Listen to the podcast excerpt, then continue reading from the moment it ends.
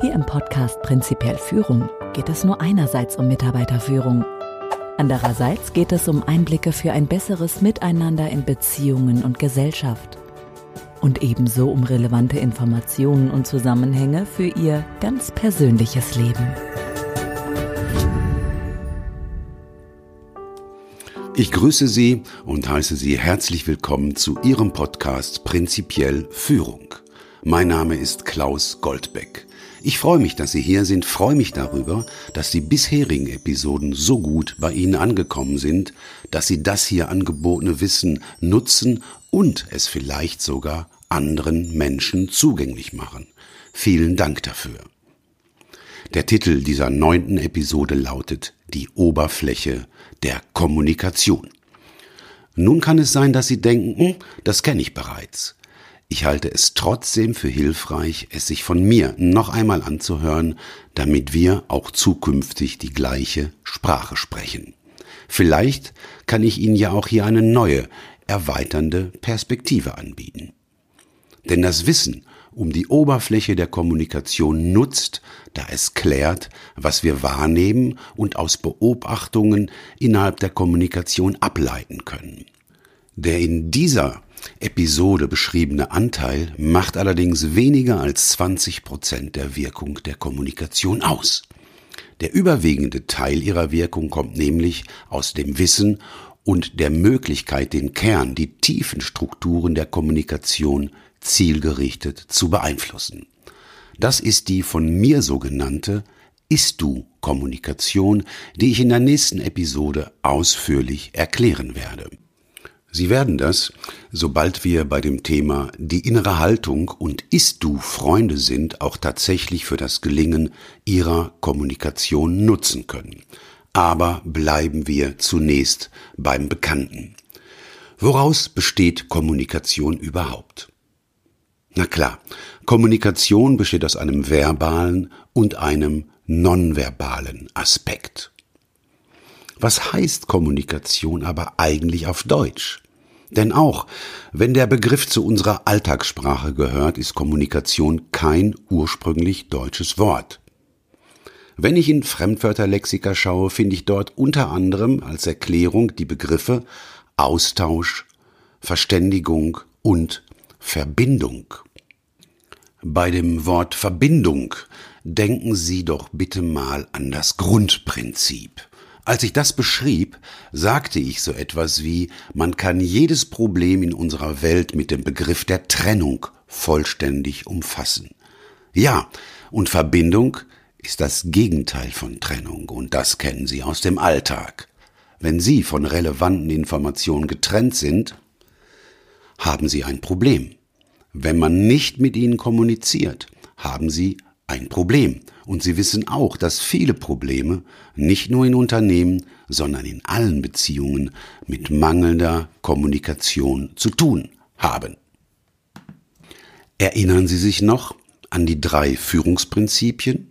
Bitte bleiben Sie locker, wenn sie Ihnen jetzt nicht einfallen. Ich weiß das von meinen Coaches und Seminarteilnehmern. Es dauert in der Regel recht lange, bis man sich diese drei Begriffe merken kann. Denn wer hat sein Gehirn schon darauf trainiert, in Prinzipien zu denken? Kaum jemand.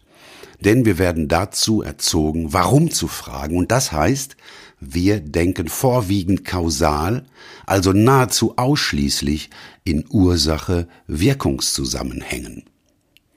Ein anderes, darüber hinausgehendes Denken scheint in unserer Gesellschaft und somit natürlich auch in unserem Bildungssystem nahezu unbekannt zu sein. Dieses weitgehend unbekannte Denken ist das Denken in Prinzipien und das Denken in Systemen. Aber bitte bleiben Sie entspannt. Genau dazu finden Sie in der nächsten Episode einen recht konkreten Einstieg. Die drei Führungsprinzipien lauten übrigens Ziel, ist-Zustand und Verbindung. Genau. Kommunikation ist also ein Teil der drei Führungsprinzipien. Wir ordnen die Kommunikation unter dem Prinzip Verbindung ein. Allerdings, und das wissen Sie bereits, Kommunikation kann nicht nur der Verbindung, sondern auch der Trennung dienen. Hm. Das ist paradox. Lassen Sie sich bitte durch solche Aussagen von mir nicht verwirren. Bitte Seien Sie geduldig, bleiben Sie geduldig, es lohnt sich. Für Sie, für Ihre Beziehung und für Ihr gesamtes Leben. Sie können entspannt bleiben, da ich das mit der Paradoxie direkt bei der übernächsten Episode mit dem Titel Die Ebenen der Wirklichkeit klären werde. Bevor ich Ihre Aufmerksamkeit gleich auf den Begriff Austausch lenken werde, zuvor die beiden elementaren Grundgesetze der Kommunikation. Erstens. Es war schon immer so, Millionen Jahre lang, doch erst Paul Watzlawick hat es der Menschheit in den 70er Jahren des letzten Jahrhunderts bewusst gemacht. Er sagte nämlich, du kannst nicht nicht kommunizieren. Dieser Satz ist vielleicht aufgrund seiner doppelten Verneinung nicht jenem direkt zugänglich. Deshalb formuliere ich ihn um und lasse ein Beispiel folgen. Ich sage anstatt, wir können nicht nicht kommunizieren, wir kommunizieren immer. Wir haben keine andere Chance. Das ist so wie mit der Beeinflussung. Wenn Menschen miteinander zu tun haben, kommunizieren sie immer. Ob sie etwas sagen oder nicht, spielt dabei gar keine Rolle. Der erste Grundsatz der Kommunikationstheorie heißt deshalb für mich einfach formuliert, wir kommunizieren immer. Und jetzt das angekündigte Beispiel. Als ich das vor etlichen Jahren in einem Teamtraining für Stahlarbeiter im Ruhrgebiet erzählte, fragte einer der Kollegen direkt, hey Klaus, ich habe eine Geschichte dazu, kann ich die erzählen? Ich sag, sicher, Alter, hau rein. Er erzählte, dass er vor einiger Zeit durch das sogenannte Keullager ging. Dazu will ich zunächst was erklären, damit Sie sich ein lebendiges Bild davon machen können. Coils in der Stahlindustrie sind aufgewickelte Bleche. Diese Bleche können entgegen meiner früheren Vorstellung von Blechen mehrere Zentimeter dick sein. Auch ist so ein Coil vielleicht rund zwei Meter breit, mannshoch und hatte ein Gewicht von zig Tonnen. Wenn man dicke Bleche aufrollt, hat man in der Mitte der Rolle allerdings immer ein Loch, den Wickelkern, von den Stahlleuten Auge genannt. Das ist wichtig, das brauchen wir gleich noch. Ein Keullager ist ein mehrere hundert Meter langes, teilweise überdachtes Lager. Zwischen den dort gelagerten Coils gibt es sogenannte Straßen. Parallel dazu können Schienen liegen. Unter dem Dach und natürlich auch im Freien des Lagers laufen schwere Kräne auf mächtigen Konstruktionen.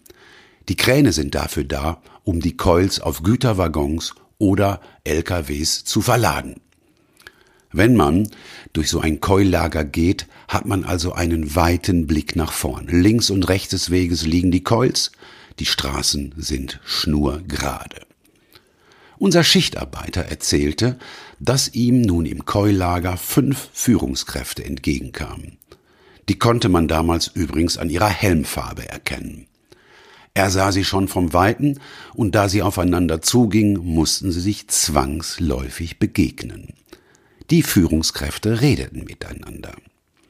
Sagt der Schichtarbeiter zu mir, Klaus, was glaubst du, was die gemacht haben, als sie in Grußweite gekommen sind? Ich sag, keine Ahnung.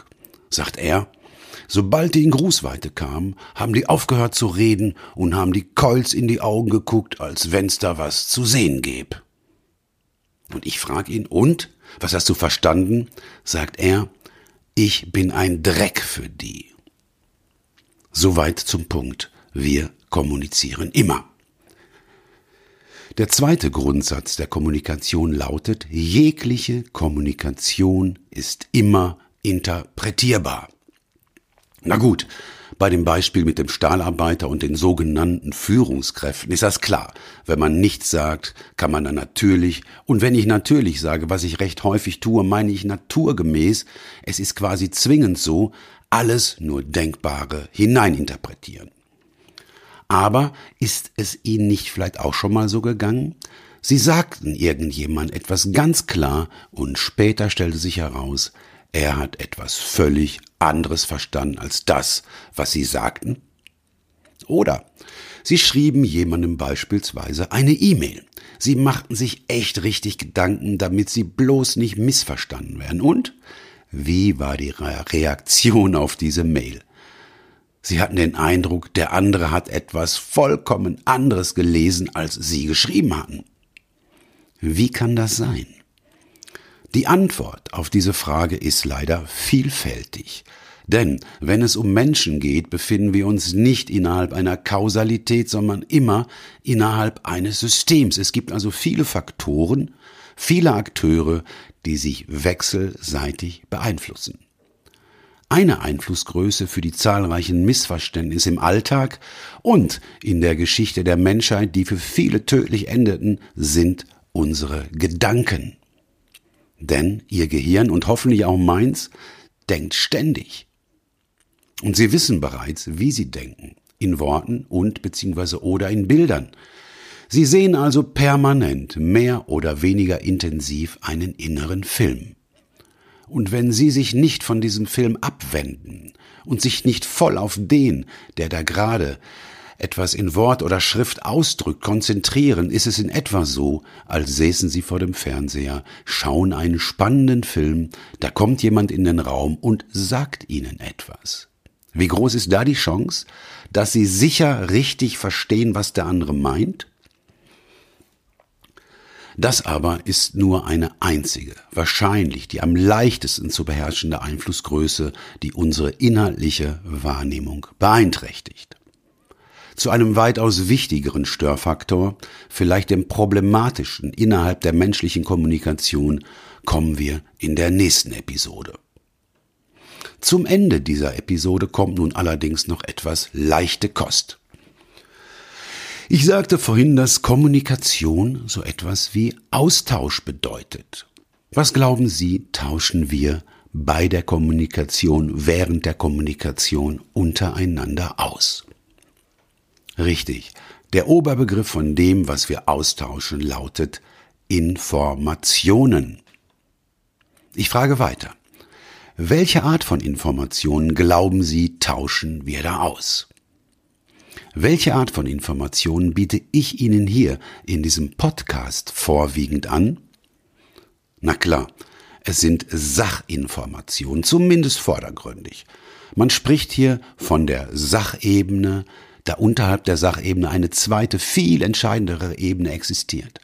Zu den Sachinformationen gehört aber auch, wenn ich sagen würde, ich habe Hunger oder aber ich freue mich, wenn ich also über Gefühle beziehungsweise Emotionen rede. Den Unterschied zwischen Emotionen und Gefühlen werde ich später erklären, wahrscheinlich bei der Episode der neuronale Vierschritt. Die Gemeinsamkeit aller Sachinformationen ist scheinbar fast jedem von uns bekannt. Es ist das Sender-Empfänger-Modell.